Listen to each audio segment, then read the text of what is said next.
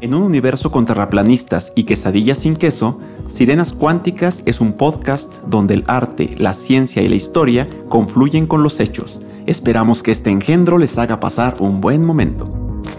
Ah. Otra vez.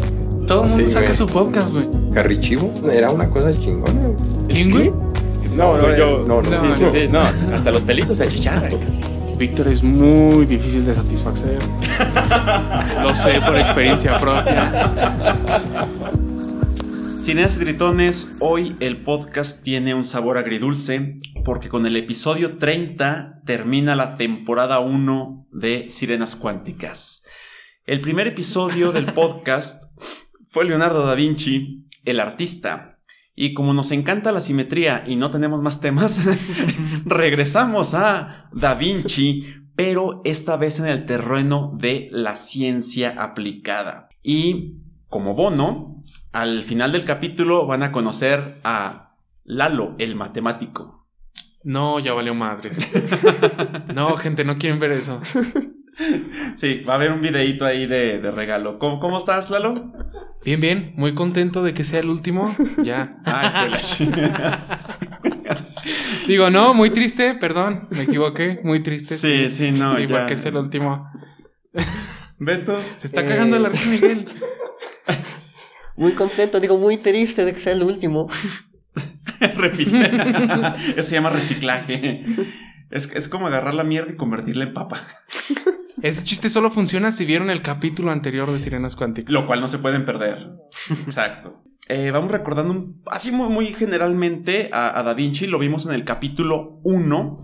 En esa ocasión vimos que Da Vinci tuvo varios mecenas, siendo uno de los más importantes Ludovico el Moro, quien cuando era regente de Milán solicitó un ingeniero militar, un arquitecto, un escultor y un pintor.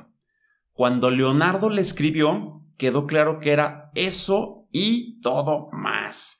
Porque era además médico, matemático, anatomista, físico y prepara unos huevos rancheros de lujo. en sus propias palabras, al referirse a su técnica, en una carta que le mandó a Ludovico, le dijo, al igual que en la pintura, puedo hacer todo posible. Perro. Dios. Perrilles de chiquillo. Sí, y, y lo peor puede, uno decir, ay, qué prepotente, pero la verdad es que No, la verdad es que Leonardo sí era capaz de hacer sí esas era capaz. cosas.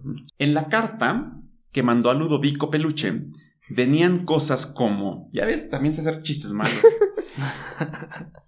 Fabricaré carros cubiertos y sólidos ante cualquier tipo de ataque, los cuales atravesarán las filas enemigas cargados de piezas de artillería, desafiando cualquier tipo de resistencia. ¿Qué les suena que está describiendo? Un tanque. Exacto. Wow. un tanque. Nunca se llegó a construir este carro porque no le creyeron que fuera posible. Pero basados en sus apuntes, en 1917 se construyó uno. Y tengo el, el privilegio de decir que me tocó ver una réplica de este tanque. Es una cosa extraordinaria, sobre todo pensando en la época, ¿no? En la que lo está desarrollando. Tiene la forma como de un ovni. Parece un, un ovni con un montón de engranajes adentro que lo haces mover y empieza a avanzar y va, va con, con hoces destrozando alrededor. Y. ¿Sí vas a decir? Wow. sí, sí. No, no iba a decir nada. Wow. Solo que wow. Ese es mi aporte, guau. Ese- wow. tiene cuchillos giratorios al- alrededor que van destrozando y tiene una torreta de observación y tenía cañones y ruedas accionadas por mecanismos de transmisión. Si alguno de sus mecenas hubiera tenido visión conquistadora, se habría vuelto imparable. Imaginen si Leonardo hubiera sido el protegido de Alejandro Magno y le hubiera puesto a su disposición nada más estas tres nimiedades. Tanques que cortaban a los hombres como espigas, carto- carros con guadañas que arrojaban gas envenenado y, hagan el favor, cabor, ametralladoras. Ah, sí la vi, sí la vi. Ametralladoras, diseñó Sí. ametralladoras. Entonces, eh, no, no sé. Tú, imagina, Lalo, tú nos podrías decir, ¿Qué hubiera sido Alejandro Magno con un genio militar de su mano derecha como Da Vinci? No, pues imagínate, o sea, sus conquistas serían todavía más, más impresionantes. ¿Tú crees que me hubiera conquistado a mí? No, a ti sí, incluso sin Leonardo, ¿eh? Por cierto, hay un capítulo de, de Alejandro Magno, creo que es el capítulo 6, ¿no? Sí. Bueno, regresando a algo más interesante que, que el visco. Quizá. No estaba visco. Tenía No. heterocromía, gente. ¿Es el nombre técnico de la viscosidad? De la viscosidad. y, y pienso que a lo mejor eh, fue una buena fortuna que nunca se construyeran estas, estos aparatos de Da Vinci porque hubiera sido realmente una masacre. Eh, el tipo hubiera conquistado el mundo, si lo hubiera querido, si Da Vinci hubiera querido, hubiera conquistado el mundo. Eh, y, y quizá que es bueno que no se hayan construido. Ahora, podríamos pensar que fue una cuestión monetaria, ya que, por ejemplo, cuando Leonardo ideó un sistema de exclusas móviles que inundarían Venecia en puntos estratégicos, el consejo lo rechazó por, por eh, costoso. Eh, aclaro, este sistema era un sistema de defensa contra los, contra los moros, perdón, contra los turcos. La cosa es que eh, Venecia está inundada y tiene mar a los alrededor, pero hay formas de llegar, ¿no? Hay, hay vías. Entonces Da Vinci creó unos sistemas que iban a inundar esas vías. Entonces vienen atacando los turcos, ¡fum! De repente haces que se hundan unas esclusas, se inunda y los inundas a ellos, a los que van a atacar. Oh, Para defender a Venecia. Para defender a Venecia. Curioso. wow. Ahora, si bien lo rechazaron por costoso, de la misma Venecia se dice que era tan rica que simplemente no existían los pobres. O sea, algo así como, como Fresnillo, pero en la antigüedad. sí, pues allá los matan, pues no. pues cómo van a existir, ¿no? Sí, pues no hay. Sí, eh, dicen que Da Vinci se llamaba Da Vinci porque era de Vinci, ¿no? Sí. Si Da Vinci hubiera sido de Fresnillo, sería dame todo tu dinero, carnal. Cállate con la No billetera. fin, lo, lo estuve esperando tanto tiempo. por fin un buen chiste. No mames. Lo peor es que sí me lo imaginé. Y yo también inventé este cuchillo Da Vinci con un cuchillito con tres filos, ¿no? que da vueltas. Que da vueltas. Con tres filos.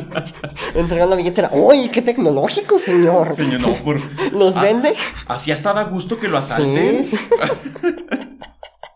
es que eso le falta a las nuevas ju- juventudes. Creatividad. Creatividad, chingao. Es como. Este, bueno, saludos, Ceci. Pero mi novia me enseñó una vez en, en su. eh, se encontró en su casa. Es, eh, ella es de, de un lugar que se llama Tierra y Libertad, que es como un fresnillo, eh, pero, de en aquí. colonia. pero en Colonia. Entonces me sale con un crucifijo que le haces así al, al- al Cristo y le sale una navaja. Oye, creo que sí. Creo que sí. Creo que visto te mandé la foto, te mandé una foto. Ah, sí. Sí, entonces así como que le digo, ¿qué, qué rayos con eso? Oh, ¿Te imaginas? ¿Te imaginas que te ponen esa madre atrás? y, en el nombre de Jesucristo, hijo de. Querías ver a tu creador, ¿no? Dame todo tu dinero, te mando con Jesucito, cabrón. Ay, quedamos que ya no íbamos a hacer chistes de religión. ah, no mames, sí es cierto. Per- perdón, perdón, este fue inevitable. Bueno, eh, entonces vemos que el caso es que nunca fue problema de dinero, ¿no? Venecia tenía dinero. eh, Milán tenía dinero. Entonces no, no le construían sus cosas porque no le entendían. Así de fácil. De hecho, en esta misma idea de defender Venecia, a él se le ocurrió crear una especie de caparazón que iba, iba a permitir meter a un hombre y iba a poder viajar por debajo del agua. Y entonces con eso iba a poder atacar a los barcos de los turcos por debajo. ¿Qué era eso? Un submarino, ¿no? ¿Un submarino? O sea, el- la primera idea del submarino es de Da Vinci. ¿Sí? Oh, y Ujú. tengo una duda rápida de, eh, de historia, contexto histórico. ¿Por qué era tan necesario defender a Venecia? ¿Por qué estaba tan, digamos, creando cosas para defender? Pues ahí vivía. Venecia? Sí, o sea, pero ¿había alguna guerra? ¿Algún, eh, con- el contexto Eh, histórico cómo estaba? En- ¿Quieres agregar? No, tú lo ibas a responder. Sí, pero no sé. Ah. No, bueno, es que es, es- es el apogeo del imperio turco otomano, ¿no? Oh, Están, están presionando por todas partes en Occidente. Ok. Y están a nada de llegar a, a, Italia, a las puertas de, de Roma. Oh, ya, y ya, la ya. puerta de entrada Es- es Venecia. Mm, con razón, muchas gracias. Sí, entonces él, eh, en esta idea de que creó el, el- el primer diseño de un submarino, y además un submarino personal, ¿no? Porque era de una sola persona, y, la idea que tenía es que la persona iba por debajo del barco y les iba a hacer un taladro. Y él también diseñó el taladro. O sea, lo tenía todo. Sí, llegó, Wow. los, los hundo, no saben ni qué los tocó. Y adiós. Quedan caídos ahí en, la, en las exclusas. Por cierto que hay, que hay otro genio en la antigüedad que, que ¿te acuerdas de Arquímedes? Que con todos sus mecanismos, todas los- sus invenciones, logró retrasar la conquista de Siracusa por Marcelo. el, el compadre Marcelo. no, Marcelo era un general romano. Y, Sí. y no sé, me acordé, me acordé de esta Sí. de Venecia. Y es bien curioso, ¿no? Este tipo de, de genios que muchas veces la forma en la que obtienen apoyo es por la guerra. Bueno, en este mismo sentido, eh, Da Vinci también inventó barcos bomba. Ponía el, el- el- el barco, ponía la bomba y entonces iba direccionado para que llegara sin tripulación, solito llegara hasta Ujú. con el otro, chocara y los explotara. Y también creó algo llamado caparazones para nadar. Este también era una especie de submarino, pero este sí era, era tan individual que según él te, iba a permitir luchar bajo el agua. Ah, caray. O sea, era más O sea, como un buzo. Ah, O ok. sea, estaba diseñando, al- había diseñado al submarino y había diseñado al buzo. Wow. Lo curioso de todo esto, además, es que él mismo se consideraba un hombre de paz, que todo eso lo diseñaba como métodos de defensa, no de ataque. Es curioso porque tiempo después, después de que Ludovico eh, cae del trono ducal, César Borgia se va, digo, César Borgia apadrina a Leonardo da Vinci. Y César Borgia no es precisamente el príncipe de la paz, ¿no? De hecho, sus conquistas en la Romaña fueron mucho más exitosas cuando llegó Leonardo da Vinci con él. Ya después lo deja y pues al parecer por por destino, por cosa del destino, César Borgia también cae tiempo después. Wow. Pero la ingeniería no solo se aplicaba a la guerra, como lo dices ahorita con, con, con Borgia, también se aplicaba al arte. Y no estoy hablando de la, de la pintura, vamos a hablar de artes escénicas. Se dice que al finalizar una obra teatral que preparó en honor a una dama, del cielo se desprendió una gran esfera solar, que al caer al suelo rodó hasta situarse frente a la homenajeada. Ella quiso tocarla, y en ese momento se abrió y de ella salieron una docena de palomas blancas. Ay, Dios mío. Imagínate Lo ser mismo una dijo ella. paloma que te metan a una bola y te tiren por ahí. Pinche paloma. te-. Salen las 12 palomas. Hubiera sido muy gracioso que las 12 palomas zurraran a la, a la reina. Una paloma por ahí, tráeme una botella de agua, quiero vomitar. Pero Da Vinci también inventó la bolsita de papel para palomas. ¿no? Ahora tú eres el de los chistes malos, Ahora ya vi, se intercambian los papeles. Nos intercambiamos, te toca a ti. Sí. Eh, entonces, otro ejemplo de los autómatas teatreros lo encontramos en una fiesta para el rey de Francia en 1516. Que si recuerdan, el rey de Francia era amaba a, a Da Vinci. Sí. Eh, da Vinci, para esta ocasión, fabricó un león autómata. Este dio unos pasos, se detuvo frente al monarca galo, se le abrió el pecho y de él salieron banderolas con los dolores de la monarquía. Con los, con los colores, perdón. Chingado, ¿cuáles son los dolores de la monarquía? no sé escribir los dolores. Ay, me duele el pueblo. Ay, ay, ay, mi conquista. Ay, mi corona. mi corona. Entonces, imagínense crear autómatas que pueden hacer todo esto con madera, que pr- prácticamente Wow. era lo que tenía a su disposición. Y espérense, porque resulta que Leonardo también creó el primer automóvil. Es algo que mucha gente no sabe. pero curiosamente no lo pensó para transportar personas, sino que sería una máquina programable capaz de moverse autónomamente sobre el escenario, siguiendo curvas. A mí, a mí esto me recuerda mucho a algo que se llaman los seguidores de líneas en mecatrónica, que se hacen competencias, de hecho, actualmente, y de lo que se trata es de que el, el carrito se mueva autónomamente siguiendo una, una trayectoria, una curva. Bueno, Da Vinci lo hizo hace cinco siglos con madera. Pero la ciencia de Leonardo no solo se mezclaba con el teatro, sino con otras artes. Por ejemplo, también diseñó instrumentos musicales. Pero en lo que quiero enfocarme es en uno de sus dibujos más famosos, el canon de las proporciones humanas. No sé si ubican uno donde se ve un hombre Sí, sí, sí. los brazos extendidos, las piernas extendidas y está encerrado simultáneamente en un cuadrado y en un Sí, círculo. En un círculo.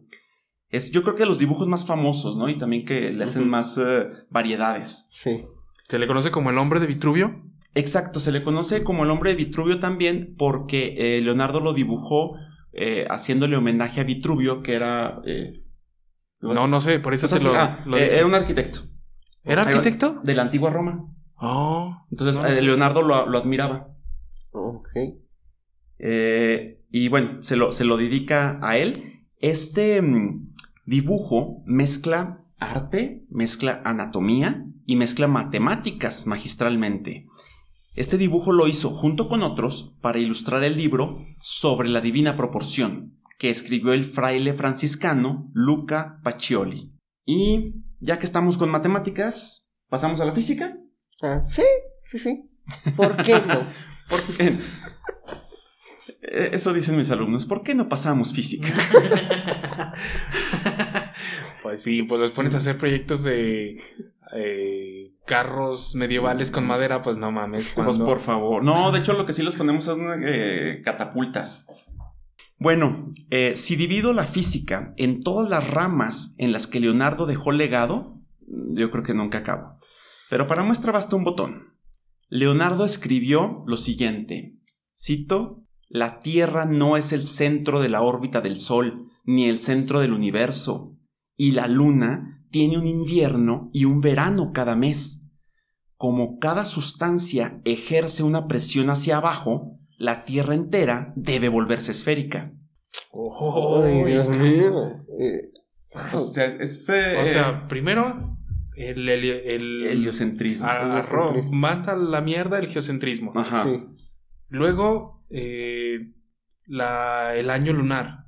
Ujú. Y después, la forma del, de los. Explica la forma, Explica de, la la- forma. Sí. de los cuerpos celestes. Yo, eh, mucha gente lo ha de haber odiado, ¿no? O sea, de la gente que estaba en el poder y eh, tratando de decir, no, es que la Tierra es plana y es el centro del universo. ¿No hubo algún atentado por ahí contra su vida o algo? Atentado. Bueno, no, sí, no qué curioso atentado, que no sí. cayera en manos de la Sí, Inquisición, por exactamente, ejemplo. eso es a lo que me refiero. Oh, Sí. rec- recordamos que, que hubo un- una acción del Papa por evitar que siguiera practicando sus disecciones de cadáveres. Pero hasta Sí. ahí, o sea, y supongo que una de las cosas que lo libró de, de caer en las manos de la Inquisición es que era muy eh, críptico con sus escritos, ¿no? Por ejemplo, Mm. escribía al Ok. revés, quizá eso, eso Sí, lo ayudó a... Sí, tendría sentido.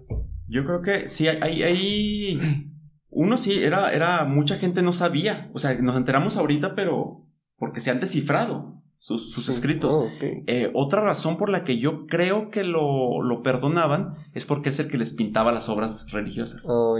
O sea, se le toleraba, ¿no? Se le toleraba, exacto, Mm, porque de hecho él mismo decía que él no creía en Dios que, y tenía pleitos con, con ciertos padres. En el capítulo 1 vimos un, un pleito que tuvo con el padre prior eh, y que lo vuelve Judas en la, en La, las- en en la última cena. cena, Sí, sí, sí. sí. Entonces, ese tipo de cosas, yo creo que sí había gente que lo odiaba, pero tampoco podías atacarlo porque, güey, ¿quién, quién, ¿dónde encuentro otro artista de este nivel que me pinte a, a- a Jesús de esa tan magistralmente? Seguimos con la física. Para los que han tomado alguna materia de física en bachillerato o licenciatura, sepan que Leonardo fue quien tuvo la idea de descomponer las fuerzas según la componente.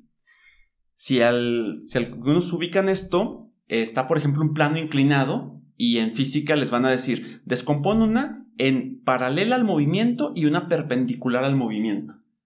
Ok, fue Leonardo el que tuvo esa idea genial. ¡Wow! ¿Cómo se le ocurrió?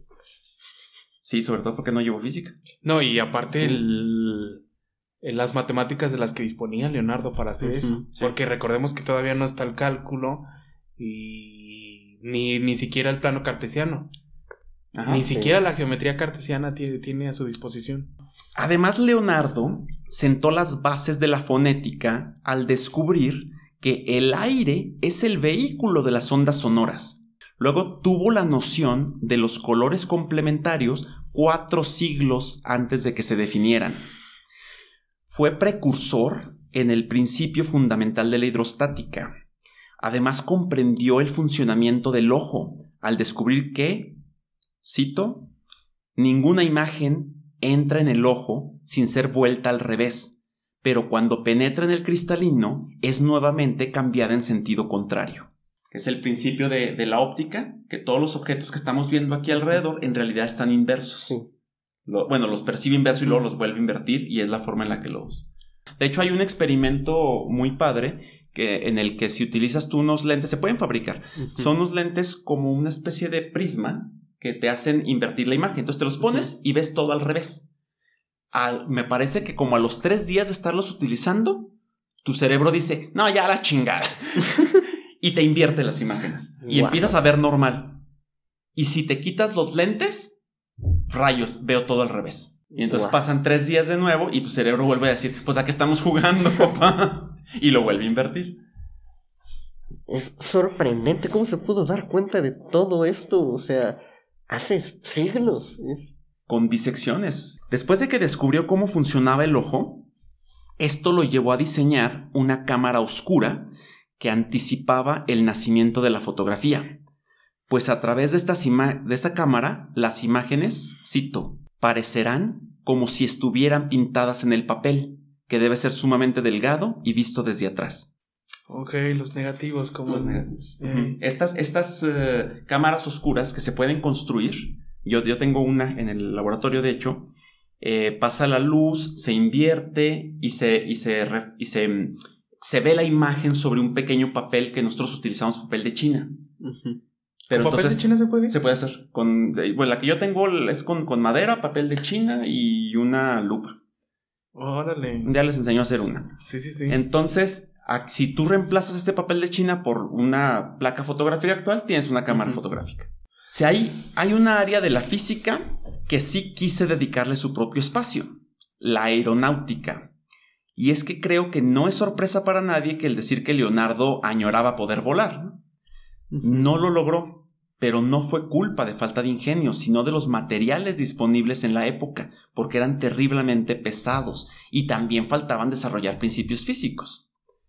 Entre sus inventos está una libélula autómata y varias máquinas voladoras, incluyendo el primer paracaídas. Y además de eso, otra cosa que tenían aquí en la reproducción era una hélice de propulsión humana.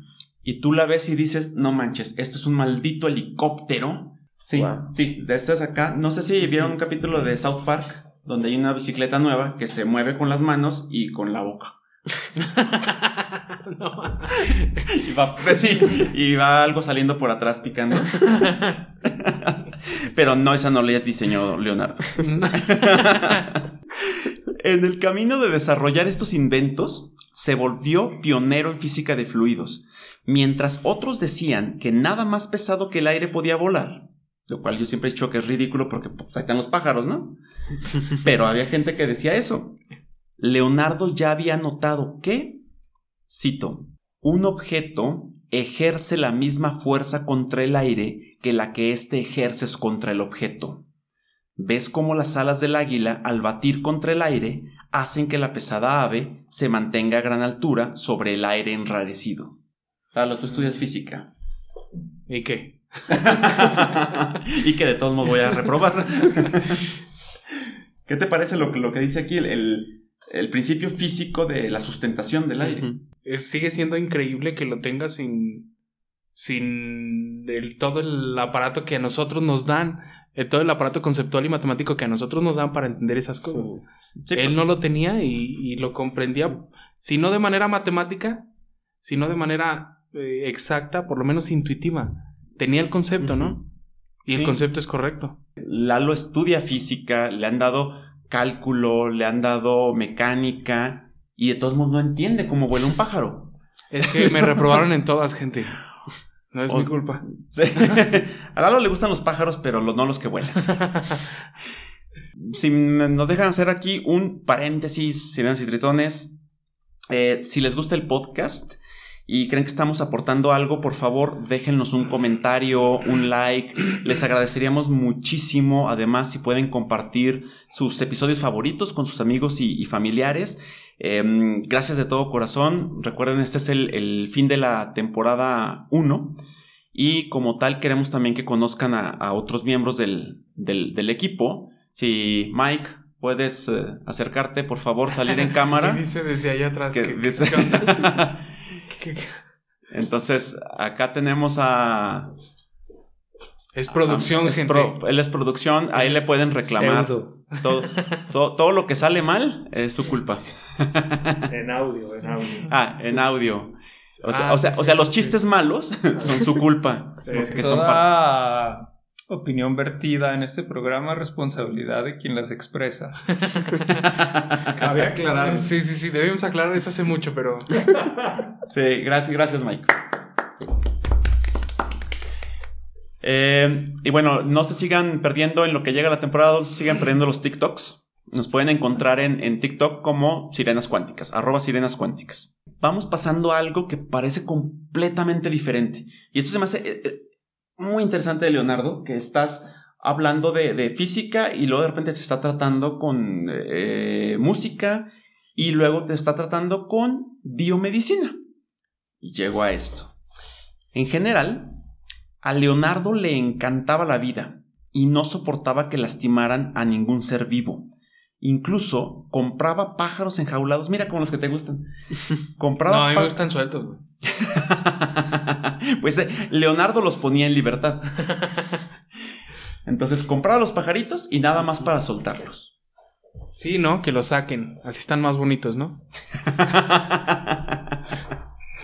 dice, dice Lalo que lo saquen porque me siento.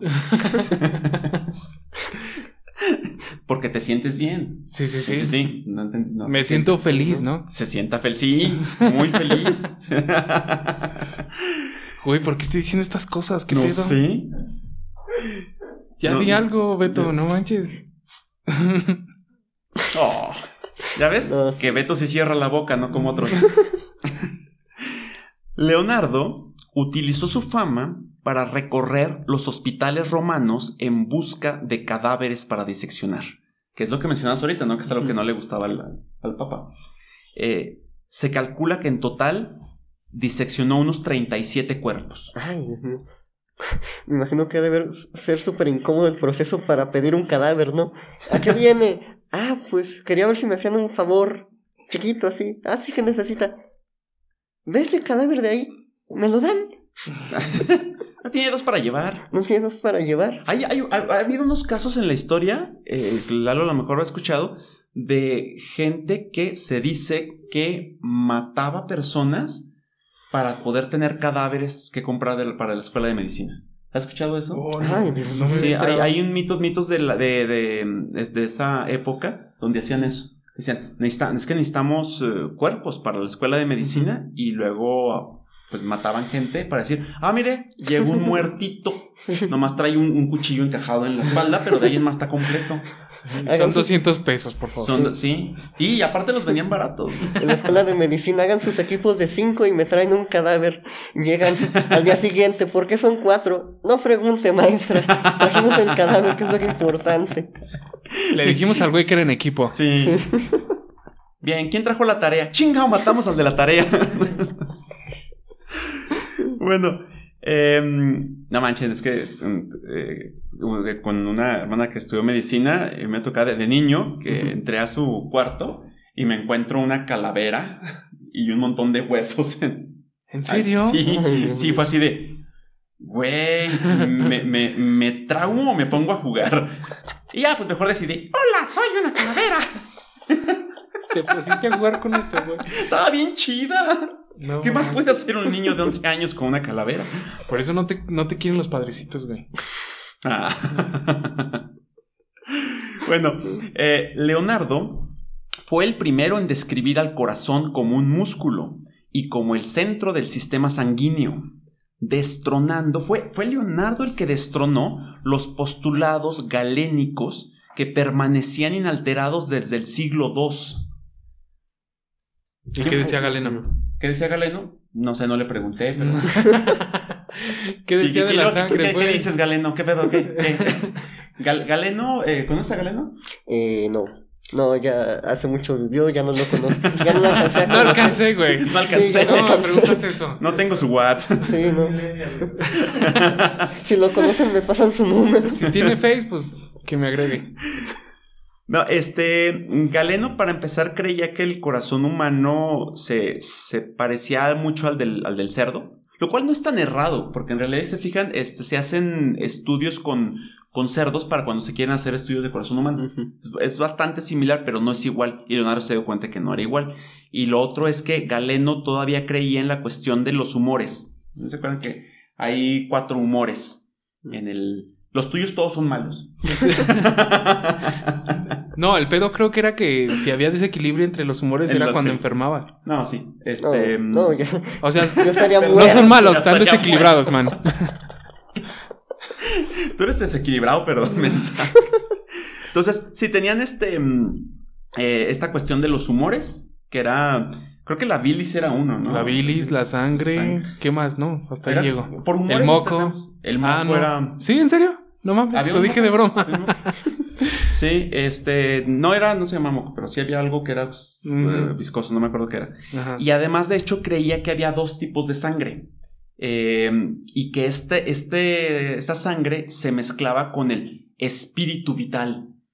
Entonces era como que mm, seguía, eh, eh, seguía teniendo una parte mística religiosa. Ujú, sí, sí, Y entonces por eso no avanzaba la, la medicina porque seguían teniendo esta visión. Ok. Entonces llega Leonardo y dice, no, ¿cuál espíritu? O sea, hay un solo tipo de sangre y entra por esta aorta, sale por este otro, este bombea, bla, bla. Entonces, Leonardo es el que desarrolla la... eh, ¿Cómo se llama la, la- la ciencia que estudia el corazón? Cardiología. Cardiología, prácticamente. Oye, pero dices dos sangres. Ajá, O sea, Galeno vio la sangre que hay en las arterias y la sangre que hay en las venas. sí. Y Leonardo pudo diferenciarlas. O sea, pudo darse Darse cuenta de que son la misma. Sí, sí, eh, Galeno pensaba que llegaba una, llegaba al, al corazón por un lado y adquiría este espíritu vital y luego ya salía y se Oh, distribuía a las, a, la- a las arterias. Mm. Un poquito más complicado, había varios espíritus que mezclaba, Sí. pero esa es el- la forma general. En un precioso texto de seis páginas y más de 20 dibujos, Leonardo describió cómo funciona la válvula aórtica. Aunque no entendamos qué es eso, para que se den una idea del nivel de genio que era, lo que él encontró no pudo ser demostrado hasta 450 años después por el equipo médico de la Universidad de Oxford en 1960. Fíjense, Oxford. Todo el dinero, Ujú. todo, todo el, el- el- el- el equipo hasta 1960. Mientras que Leonardo lo hizo con instrumental que él mismo fabricaba porque no existían los instrumentos Dios mío. necesarios. ¿Y cómo fabricaba su instrumental? ¿Tenía bisturís de madera también? No, no, esos sí eran de, de metal. Pero, o sea, el tipo además era pues prácticamente un orfebre, ¿no? Sí, sí, Era sí, o sea. Un nivel de artístico para Sí. construir las cosas. O sea, realmente lo que él hiciera, o sea, él es el verdadero rey Midas. Lo que tocara era oro. Me recuerda un poquito a, a Galileo que se enseñó a pulir lentes para construir su propio telescopio, ¿no? O sea, estos sabios aprendían a hacer también eh, artesanía, o sea, Yo, yo creo que eso es muy interesante, ¿no? Porque muchas veces eh, lo, lo platicábamos el- el- en el capítulo que estuvo Miguel García. ujú, ¿Te acuerdas con la parte que, que decíamos que se tiene a veces el, el mito del genio o del científico eh, enclenque, que no sabía hacer nada, que, que se cae y se tropieza con sus agujetas? porque solamente sabe pensar. Ajá. Y en realidad aquí vemos gente como Leonardo, como Galileo, que, Que- son prácticos, o sea, que tienen son- técnica. que tienen técnica. O sea, Leonardo también lo recordamos que era tan fuerte que podía doblar una herradura de caballo con las manos. Y además estaba bien guapo. no, Ay, eso sí es cierto. ¿Sí? Fuera de mamadas, eh, se le reconocía su belleza en la época. Lo curioso es que nunca se tomó por modelo, prefirió a Salaíno. bueno, una vez, ¿no? Hay un dibujo de, de Leonardo, pero Bueno, ya se dice que, viejo. que él, eh, que- que él es el- la inspiración para Cristo y estas cosas. Eh, también para el- la de los reyes, la pintura de los reyes que dejó inacabada. ¿Cuál de los reyes? Bueno, la adoración de los reyes. La adoración de los Eh, reyes. Ah, ya, ya, ya. Donde aparece volteado Ya. así. Ajá, es... es, eh, La vamos a poner aquí. la vamos a poner. Y bueno, ya que estábamos hablando ahorita de medicina, díganme, ¿qué fue una de las catástrofes médicas más horripilantes de la historia de Europa? Eh, la peste bubónica. Exacto. La peste bubónica, también conocida como La peste negra. eso. ¿Que ap- apesta a negra? ¡Lalo! Peste negra. No, este, la peste está, pues fue una catástrofe, no, no sé cómo otra, qué otra forma de decirlo, pero se cuenta, no sé si alguno de ustedes tenga un poquito más de información, pero yo me acuerdo haber leído, primero que mató un tercio de la población, ¿no?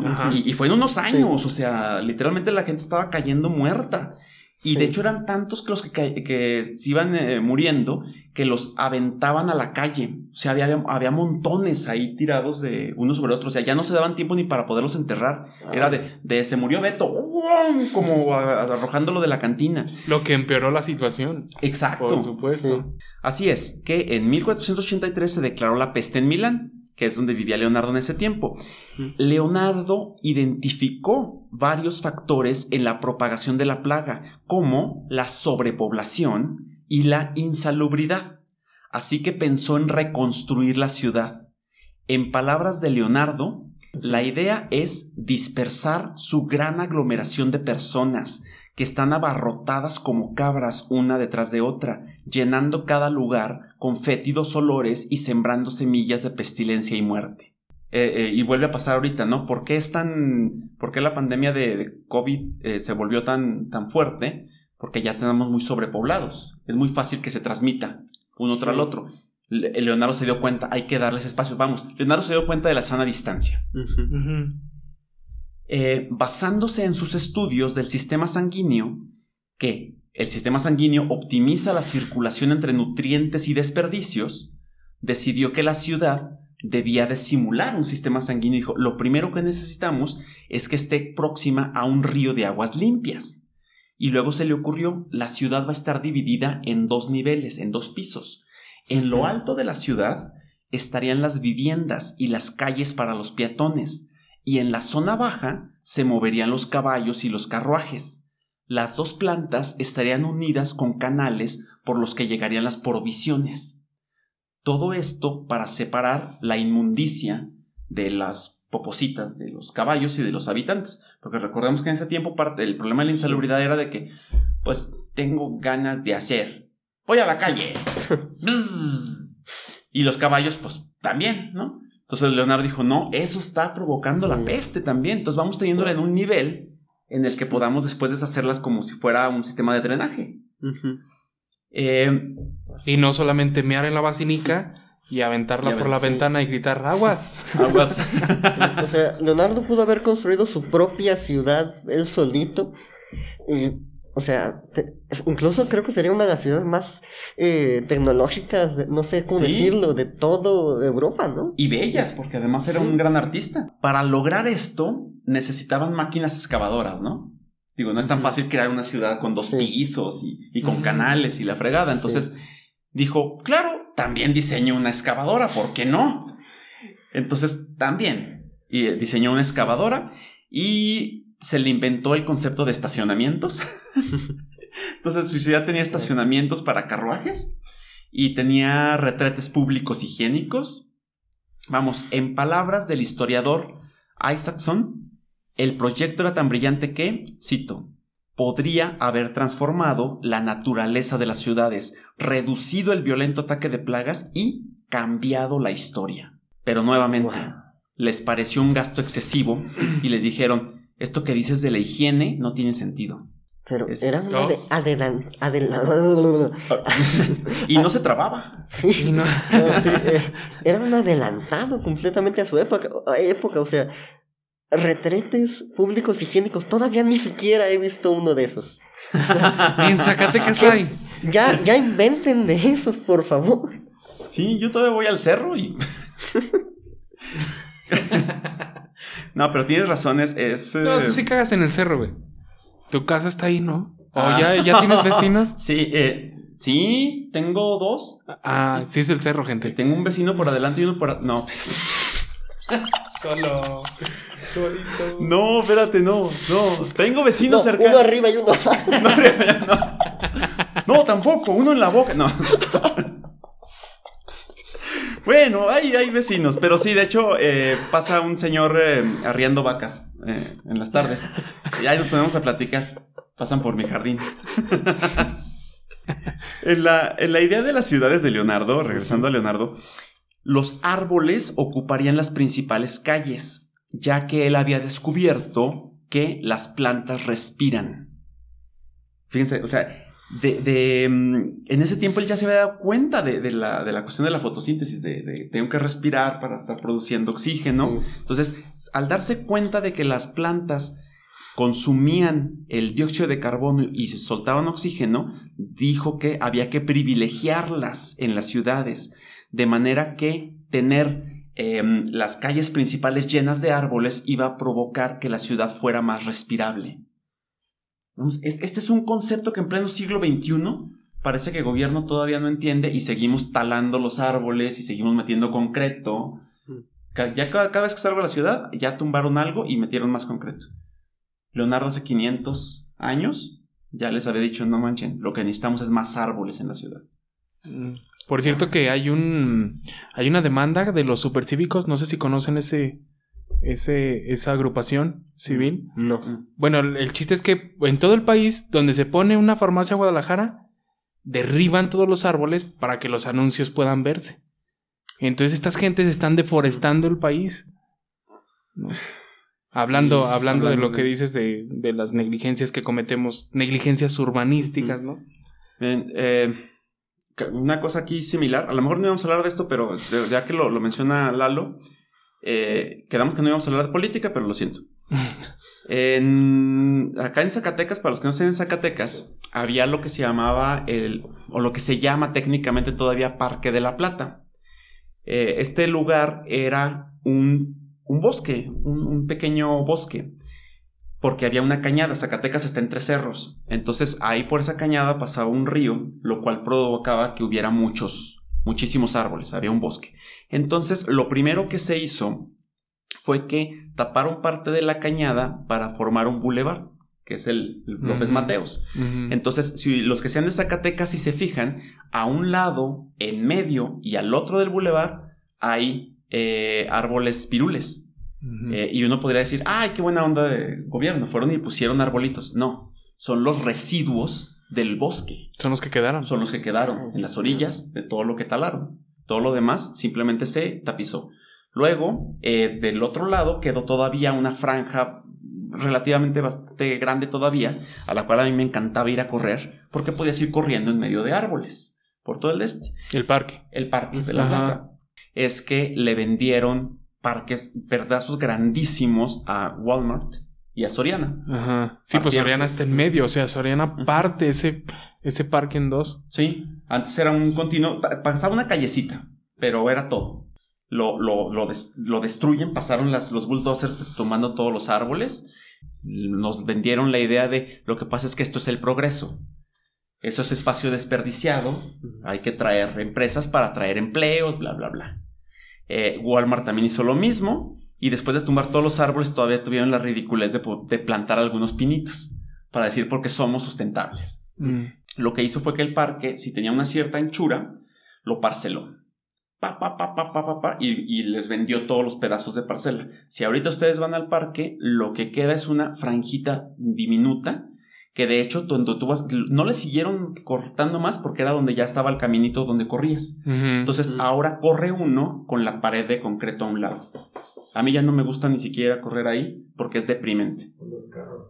Con los carros. Sí, sí, sí, es, es un espacio muy, muy pequeño. Eh, sí. Es un Entonces, corredor. Es un, es un corredor, sí. Eh, pero bueno, eh, si regresamos a, a Leonardo, que es eh, un poco creo que más edificante que recordar lo que le hicieron al Parque de la Plata, otro ejemplo de su genialidad eh, es el, la arquitectura y urbanismo. Bueno, ya estamos hablando de urbanismo, ¿no? En realidad ahorita. Pero hay otro ejemplo en, en el palacio que le encargó Francisco I porque Francisco I era un apasionado también de las obras de, de Da Vinci. Le dijo, oye, ¿sabes qué? Eh, diseñame un palacio, güey. Bueno, no, no le dijo güey, pero... pero sí. Maestro. ¿Cómo se- Maestro. Eh, ¿Cómo se dirá güey en italiano? Güey. Eh, Diseñame un palacio, güey. Oye, oye, pero ¿por qué Francisco le va a hablar en italiano a Leonardo? Ah, sí, es cierto. ¿Y por qué solo traduciría la última palabra y lo demás. Bueno, pues una de las razones por las que Francisco I estaba tan fascinado con, con el urbanismo o con la arquitectura de Leonardo es porque le había enseñado un diseño que, que va a aparecer en las imágenes de un pueblo ideal completo. Y este pueblo iba además a ser construido con casas prefabricadas. Ya sabía que se podían construir las casas en otro lado y transportarlas y construirlas en, en- en un lugar más. Leonardo, en el diseño que le... ¿Qué te estás riendo? No, que Miguel dijo que inventó, Leonardo inventó el Infonavit. Maldito Leonardo. Es que, es que necesitamos ese chiste. Lo Lo- Leonardo le puso a este diseño del palacio tuberías de desagüe ocultas en las paredes. Tenía un sistema de eliminación de olores mediante respiraderos ventiladores. Y gracias a un original sistema de contrapesas, las puertas se cerrarían automáticamente. Pero, ¿creen acaso que incursionar en medicina, anatomía, música, aeronáutica, urbanismo, matemáticas, física, anatomía y teatro era suficiente para Leonardo? No. En ese tiempo no se entendían qué eran los fósiles, solamente los consideraban piedras raras. Sin embargo, Leonardo se dio cuenta que aquellos fósiles que él mismo encontró en el Valle del Po, que es en el norte de Italia, implicaban que el mismo sitio estuvo cubierto muchos siglos atrás por mar y usó esta evidencia para disputar el relato bíblico del diluvio universal. Lo disputó, o sea, les traigo una prueba de por qué. Esto... esto es Pues, ¿Por qué no existe? Es un mito. No mames, ¿cómo? Ay, Dios mío. De verdad que parece milagroso que la Inquisición no se lo haya sonado, ¿eh? Yo, yo lo, que, lo que no encontré y no estoy seguro es si lo expresó abiertamente Mm, o si lo disputó, pero Era underground. genio de closet. Un genio de... Sí. Sí, pero o sea, imagínense, o sea... eh, No, un hereje de closet. Un hereje de closet. Porque genio Sí. a, Era- a 30 metros te, te dabas cuenta de que lo era. Desde 30 metros te llegaba. Esa envergadura, ¿no? No, pues bueno, fíjense lo que es darse cuenta de que, ah, esas piedras no son piedras, son, eran animales vivientes de hace quién sabe cuánto tiempo y además esto, estas montañas de aquí eran un océano. Ah, entonces no debió haber existido el, diluvio porque era un océano. ¿Cómo in- inundas en un relato eh, con un diluvio los, un océano? Bueno, esta, la última sección que traigo para el podcast de hoy la llamé El genio más subestimado de la historia. Y menciono esto porque Lalo ahorita decía de que a Da Vinci se le notaba la genialidad a 30 metros, que porque así la tenía de, de grande la envergadura. La envergadura de genio, sí, sí, sí. Sí.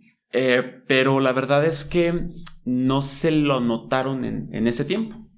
Eh, vestía de sotana, no sé. Eh, ya llevabas muchos malos, ¿eh? Este, Ya, ya. Este la desquita. a ver si no la riego ahorita antes de terminar. Eh, bueno, Leonardo les decía, no solamente no fue reconocido como el, como el genio científico que era, sino que además fue sobajado. Y esto tenía que ver con el hecho de que nunca recibió una educación formal. Él, no, no fue educado en las ciencias como otros de su época, porque recordemos que Leonardo era un bastardo. No. Entonces tuvo, tuvo afortunadamente su, eh, su padre, le dio acceso a ciertas cuestiones económicas, digamos, eh, pudo mudarse a Florencia, ese tipo de cosas, pero no recibió una educación formal como científico. Entonces, un ejemplo que encontramos de cómo no lo reconocían, lo vemos en un debate público sobre ciencia que se dio en la corte de Milán. Los científicos ahí presentes se burlaron de él, pero hubo uno en particular que hirió el orgullo de, de Leonardo al increparle eres un artista, ¿qué sabes tú? Esta idea de, pues nuevamente de, no, puedes saber de ciencia si eres de, artes. Ajá, sí, sí, sí. Eh, y, pues Leonardo se, se, se agüitó, estaba también irritado, estaba enojado, y tiempo después escribió en sus apuntes, cito, dirán que, al carecer de letras, no me es posible decir bien lo que deseo expresar mas ignoran que mis obras son antes fruto de la experiencia que de las palabras de los demás. Me desprecian a mí, inventor, que tan superior soy a ellos, trompeteros y embajadores, declamadores de las obras ajenas y por lo demás despreciables. Entonces, esto lo escribió Leonardo tiempo después de, esta humillación, ¿no? Sí. Es como de estas veces que eh, ya semanas después se te ocurre, ay, debía haber dicho esto. como los chistes del podcast. sí. Leonardo era muy sutil como, lo de la pintura del prior con, en, el papel de Judas. Entonces, creo que en esos momentos era más como que me trago el orgullo y lo escribo. Entonces, no, no creo que tanto el que no se le haya ocurrido era el hecho de, evitar la confrontación en el momento. También quizá por eso es que sobrevivió la Inquisición, ¿no? todo esto. Sí, sí, sí. Era, era tan inteligente que sabía cuándo hablar y cuándo callarse.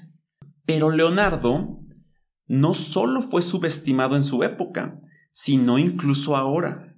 Y a lo mejor algunos dirán, no, no, todos sabemos que Leonardo era un genio. Pero yo creo que sí está subestimado.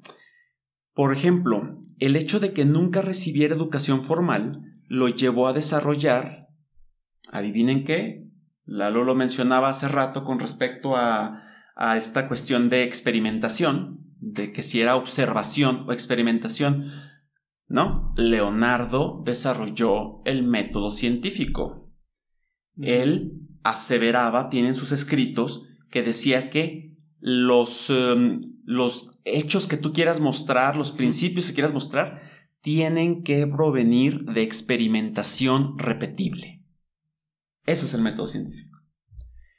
La razón por la que le damos el honor a Galileo de ser el padre de la ciencia moderna es simplemente porque los apuntes de Leonardo donde describe esto no fueron descubiertos sino siglos después.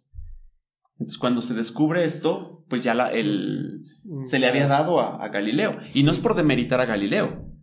Realmente él también era un genio impresionante, pero Leonardo estaba adelantado a, a todos. Y si quieren más, Leonardo también estudió arduamente el concepto de fricción, que le impedía crear la máquina del movimiento perpetuo.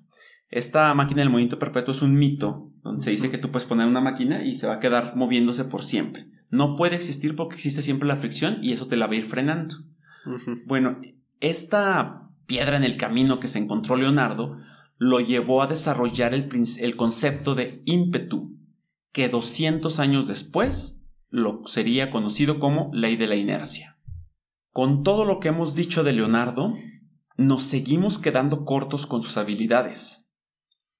Imaginen que, según el propio Leonardo, compuso 120 manuscritos, de los cuales solo se conservan 50. Si en esos 50 hemos visto todo lo que les he platicado hoy, ¿cuántas cosas existieron en el 60% de su obra que se perdió para siempre. Yo creo que incluso podría pasar que hay cosas que aún no hemos eh, no sé, desarrollado, ¿no? Como cosas que hasta siglos después se entendían y luego nos dimos cuenta que Leonardo ya las sabía. ¿Qué dice de nuestra cultura el que la mayoría de los grandes genios, de los grandes adelantados que han aparecido en la historia, hayan sido tachados por la mayor parte de la gente de su tiempo de herejes, locos, eh, soñadores desatinados? Pero no nos pongamos nostálgicos por lo que nunca conoceremos. Concentrémonos en su más grande legado. Y no, su más grande legado no es un arma, no es una pintura, no es la descripción del corazón humano, no es un autómata. El más grande legado que nos dejó Leonardo es el plano de un burdel. Hizo un, un putero. hizo un putero. Leonardo, Sí, donde, sí, donde sí. quiera que estés, nunca te olvidaremos, cabrón. Miguel, Sí, o sea, por si había dudas de si Leonardo había incursionado en todas las áreas posibles, creo que ya queda claro. Eso es, eso es tener un sentido pragmático, ¿eh? Sí, O sea, él despreciaba la sexualidad, pero mira, Pero, es un mal necesario, ¿eh? entonces, una persona que esté en el top en todas las áreas que tocó, que, que- que en su pero, corta vida realmente, que sin estudios llegó al top en todas las áreas, creo que es el más grande de la historia. Yo admiro muchísimo a Einstein, admiro muchísimo a Marie Curie, que le falta su, a estos dos les falta su capítulo. Newton. Newton, Newton te mama. eh, sí. No, más bien al revés, Me- Sí, yo, más bien yo, sí. sí. Porque ya se murió. si no, sí, me mamaba. Pero mm, creo que por eso, en lo muy particular, digo, Sí. respeto los puntos de los demás, pero en lo muy particular, para mí, Leonardo es el más grande genio de, Sí. de toda la historia. Por eso, por su variedad. Completamente. Y además, ponernos a pensar, si estuviera Leonardo en esta época, lo mucho que se sorprendería, no solo del avance que, que hemos tenido, sino de lo que no hemos avanzado. Pero mira, yo creo que, que eh, muchos sí nos, nos quedamos eh, eh, retrasados, nos quedamos atrás, pero Lalo no. Mientras yo me quedo atrás, Lalo me agarra la delantera. Se necesitaba una pendejada. así. Quiere despedirme con Yo digo que eso, que cerrar con broche de oro, ¿no? cerrar con- No, voy a cerrar con otra cosa, si me permiten. A ver. Eh, quiero, quiero terminar esta primera temporada con una frase de Leonardo que me parece resumir la tristeza de haber sido el más grande genio de todos los tiempos y a la vez el más incomprendido. Desperté solo para descubrir que el resto del mundo todavía estaba dormido. No, güey, ¿qué sigue? Tú pues, Lalo, no mames, casi lo tienes allí ya. Aquí está Lalo demostrándolo, Peter. Este lo vamos a poner en el podcast. Dame otra pista. Güey, ¿qué más necesitas? Un despeje. Despeja lo que tienes a mero arriba. Ve la primera línea que tienes arriba. Una hora después. Dos horas después. Tres horas después. Puedes hacerlo de una vez. Se me terminaron los carteles. Vamos, Lalo. ¡Ah, perro! ¡Apláudanle, güeyes! ¡Apláudanle! ¿Na- ¿No le vas a aplaudir? Logró lo que le dije paso por paso. Esto fue Sirenas Cuánticas. Los esperamos todos los jueves. No olviden suscribirse, darle like, compartir y buscarnos en Facebook, YouTube y Spotify.